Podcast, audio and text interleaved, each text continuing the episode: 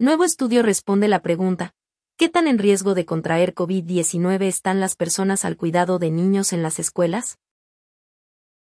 Un nuevo estudio provee información acerca del riesgo al que están expuestos los trabajadores en la industria del cuidado infantil durante la pandemia de COVID-19. La respuesta a la pregunta, ¿cómo se ha propagado el virus en las personas que atienden a niños de temprana edad?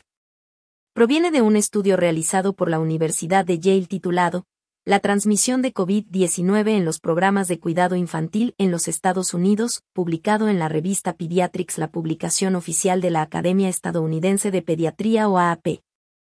Por sus siglas en inglés. ¿Cómo se realizó el estudio? Los investigadores encuestaron a trabajadores al cuidado de niños menores de 6 años durante los primeros meses de la pandemia de COVID-19 se tomó en consideración la información obtenida desde el mes de abril hasta finales de mayo del 2020. El estudio incluyó más de 57.000 adultos de todos los estados, Puerto Rico y el Distrito de Columbia. Se les preguntó a los participantes acerca de la ubicación de las instalaciones en las cuales laboran, las edades de los niños a su cuidado, prácticas necesarias para separar a los niños y el uso de mascarillas. También se preguntó acerca de la toma de temperatura y prácticas sanitarias y de limpieza en las instalaciones. Recabaron información adicional con respecto a hospitalizaciones y complicaciones relacionadas a COVID-19 tomando en cuenta variables como género, raza y etnia de los participantes. Los resultados del estudio. Durante los primeros meses de la pandemia la incidencia acumulada de COVID-19 en la población adulta de Estados Unidos era de aproximadamente 0.8%.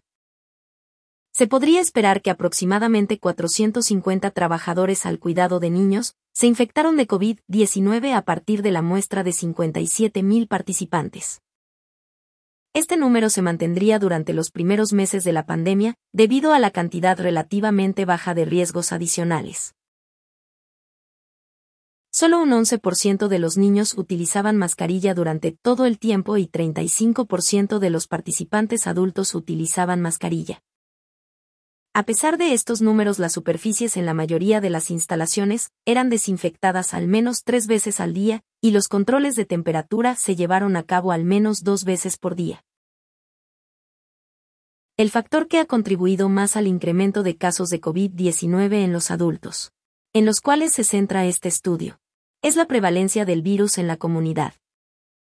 A pesar que muchas instituciones están tomando las precauciones debidas para controlar la propagación del virus, este estudio muestra que también existe una estrecha relación entre el contagio del virus y el contacto comunitario de los trabajadores fuera de la institución. En estados como Nueva York. Las escuelas públicas en el estado de Nueva York cuentan con más de un millón de niños, y solo han reportado 18 casos durante las primeras tres semanas tras su apertura. La tasa de pruebas positivas para COVID-19 en la ciudad es de 1.6%. Mientras se continúa intentando estandarizar el diagnóstico de nuevos casos de la enfermedad, es muy probable que los casos sigan en aumento a medida que la apertura de las escuelas se desarrolle durante este otoño.